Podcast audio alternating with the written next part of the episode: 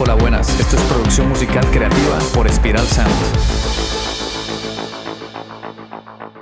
El podcast de hoy me encanta porque vamos a hablar de creatividad, un tema que me apasiona. Comenzamos con una buena noticia. La creatividad se puede entrenar. Así como en los videojuegos, va subiendo de nivel. Empiezas con el nivel cero. Educándote y practicando, mejoras tu creatividad hasta que puedas llegar al nivel 100 o 1000. Quizá la creatividad no tiene límites. La creatividad es un hábito que vamos construyendo. No pasa eso de hoy voy a componer mi obra maestra. Eso no pasa. La obra maestra se crea mientras trabajamos. Algunos días compondremos canciones que no valen para nada y otros sí que nos saldrán buenas ideas. No creamos porque estamos inspirados. Nos vamos a inspirar porque estaremos creando. Es decir, que no funciona el esperar a estar inspirados. Lo que funciona es tener el hábito de componer mientras nos sale una idea. En algún momento, tarde o temprano, aparecerá. Por eso, el trabajo de los compositores es un 50% pensar, es encontrar un concepto, una idea transmitir que le motive y luego comenzar a componer en base a ella. El otro 50% del trabajo es componer. La inspiración no llega porque sí, la inspiración se busca.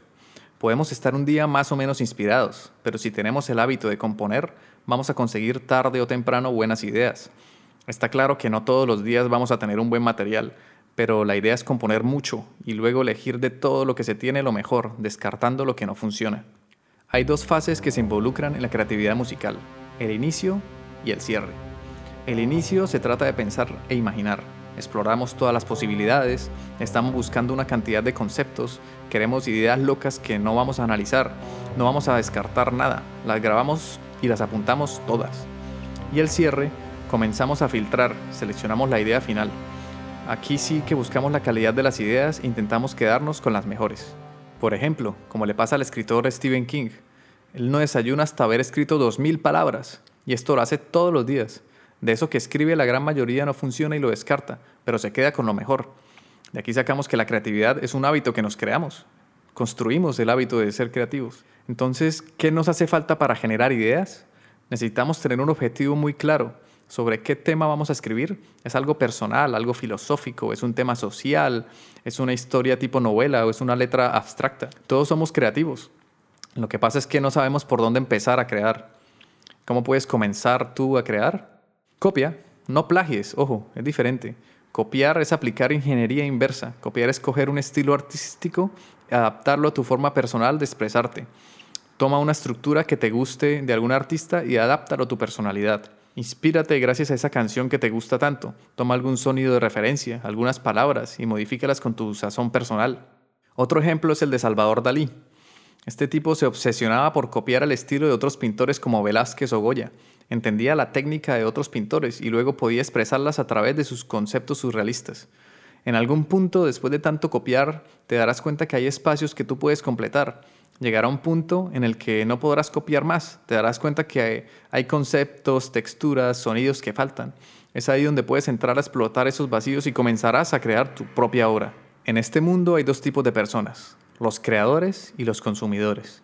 Pásate al lado de la creación, atrévete e intenta componer canciones. Así las primeras no te gusten, con la práctica irás puliendo tu técnica e irás progresando.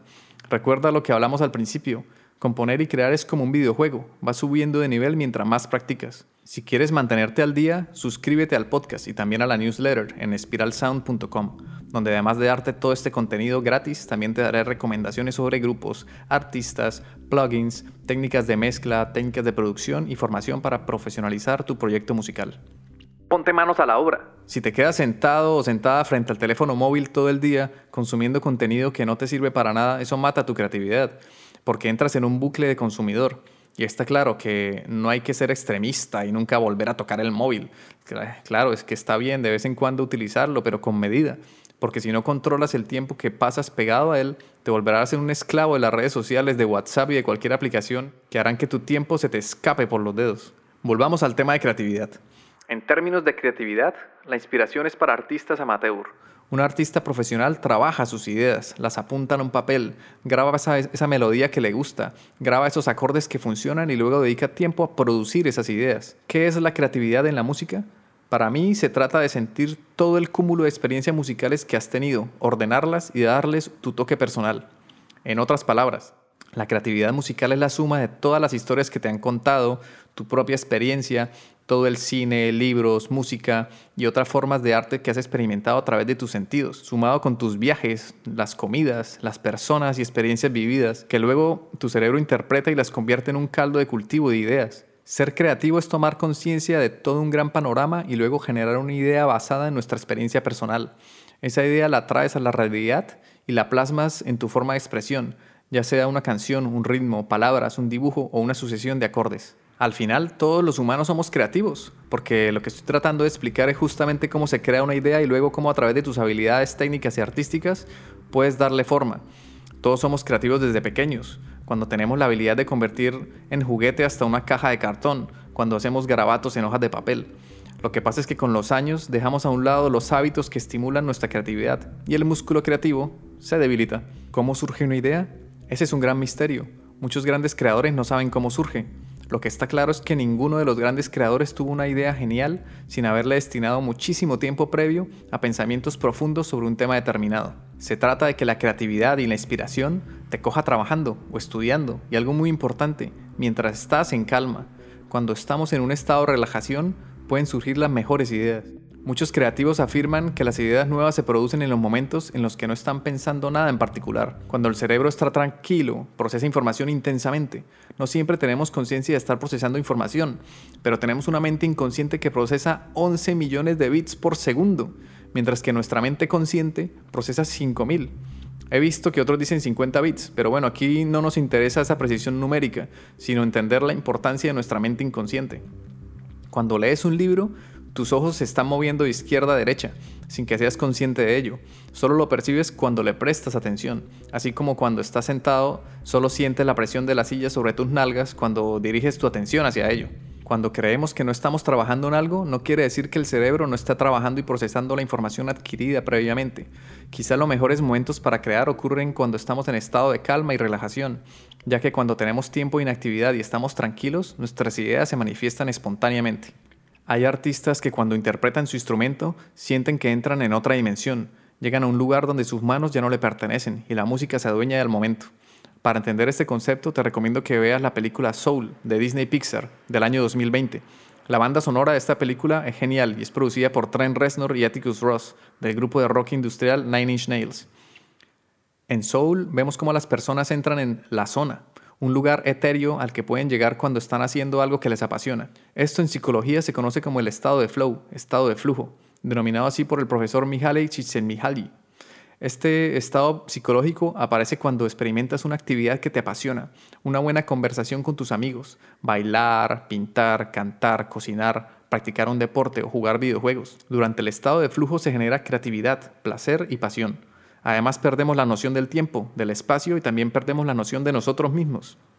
El estado de flujo suele ocurrir cuando las tareas que realizamos presentan desafíos y sentimos que contamos con las herramientas adecuadas para resolverlos. Si percibimos que los desafíos son muy fáciles de resolver, aparece el desinterés y el aburrimiento. Por el contrario, si los desafíos son muy exigentes y los percibimos como imposibles, aparece la ansiedad y la frustración. Resumiendo, para entrar en el estado de flujo debe haber un desafío u objetivo que no sea demasiado exigente porque nos agotará, ni muy simple porque nos aburriremos. La creatividad no es solo de artistas o genios, es una capacidad que tenemos todas las personas, donde las ideas grandiosas aparecen como el resultado de muchos años de entrenamiento, formación, autoconocimiento e interés infinito por solucionar un desafío. Es muy difícil crear algo nuevo sin equivocarse muchas veces y sin habernos preparado y aumentado nuestros conocimientos. La creatividad es un músculo que se entrena igual como cuando vas al gimnasio. No puedes pretender tener unos bíceps más duros que la piedra en el plazo de una semana. Requieres de un entrenamiento que perdure en el tiempo. Hoy se sabe que los estudios científicos demuestran que el aprendizaje se afianza mientras dormimos. Durante la fase del sueño REM, nuestra mente está superactiva y se estimulan regiones del cerebro relacionadas con el aprendizaje y la memoria. Entonces, si queremos ser más creativos, debemos tener en cuenta que no se trata de hacer solo una actividad en concreto, sino de un cambio de mentalidad que nos permita adoptar un estilo de vida creativo. Para desbloquear nuestra creatividad tenemos que desbloquear nuestra mente y para desbloquear nuestra mente podemos comenzar buscando nuevas experiencias, no solo artísticas como ir a museos, ir a conciertos de música que no solemos escuchar o ir a cine, sino que también podemos buscar nuevos sabores en las comidas, encontrar texturas aprendiendo a tocar un nuevo instrumento, escuchar nuevos podcasts o irnos de viaje a un lugar que nos aleje de la rutina para entender el mundo desde una nueva perspectiva. Y claro está que debemos desarrollar hábitos creativos. Para los músicos se trata de ponerse un objetivo. Por ejemplo, voy a componer una canción a la semana, bien producida, la grabo y la mezclo. Y la masterizo también. Todo eso lo aprenderemos en Spiral Sound. La creatividad no se trata de tener ideas originales y únicas. Se trata de saber seguir tus gustos y lo que no te gusta. Conocer lo que ya existe y lo que no. Transformarlo, unir piezas de muchos lugares y darles un toque final formando un paisaje musical con tu personalidad como protagonista. Este podcast ha sido realizado en el estudio Spiral Sound. Puedes escuchar todos los episodios en Spotify, iBox, Apple Podcasts o en tu aplicación de podcast favorita. Encuentra contenido adicional en spiralsound.com. Les habla Ciro Galvis. Gracias por escucharnos y por compartir este contenido porque así ayudas a fortalecer la cultura.